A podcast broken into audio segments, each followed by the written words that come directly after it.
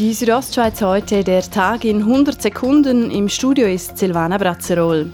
Zwischen Martina und Ovella im Unterengadin ist heute Vormittag der Felsblock gesprengt worden, der seit zwölf Tagen die Straße versperrt.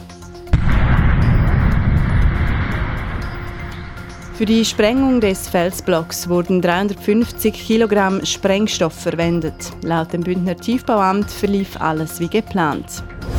Eine neue Übersichtskarte des Schnee- und Lawinenforschungsinstituts in Davos zeigt, die Lawinenunfälle in der Schweiz sind in den letzten zehn Jahren leicht zurückgegangen. Sie enden dafür etwas häufiger tödlich, im letzten Jahr ganze 15 Mal. In Grabünden wurden diesen Winter 49 Personen von Lawinen erfasst, zwei Tourenskifahrer starben. Umweltverbände kritisieren den neuen Energierichtplan der Stadt Chur. Stefan Grass, Präsident vom Verkehrsclub VCS Graubünden, sagt, aus der Sicht der Umweltorganisation ist es noch ein bisschen halbherzig. Insbesondere, dass die Stadt fossiles Erdgas mit Biogas ersetzen wolle, sei unrealistisch, weil der Bedarf damit nie gedeckt werden könne.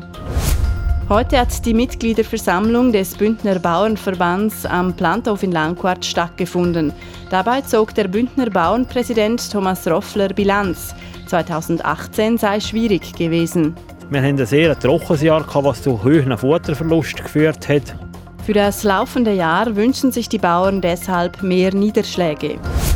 Die Südostschweiz heute, der Tag in 100 Sekunden, auch als Podcast erhältlich.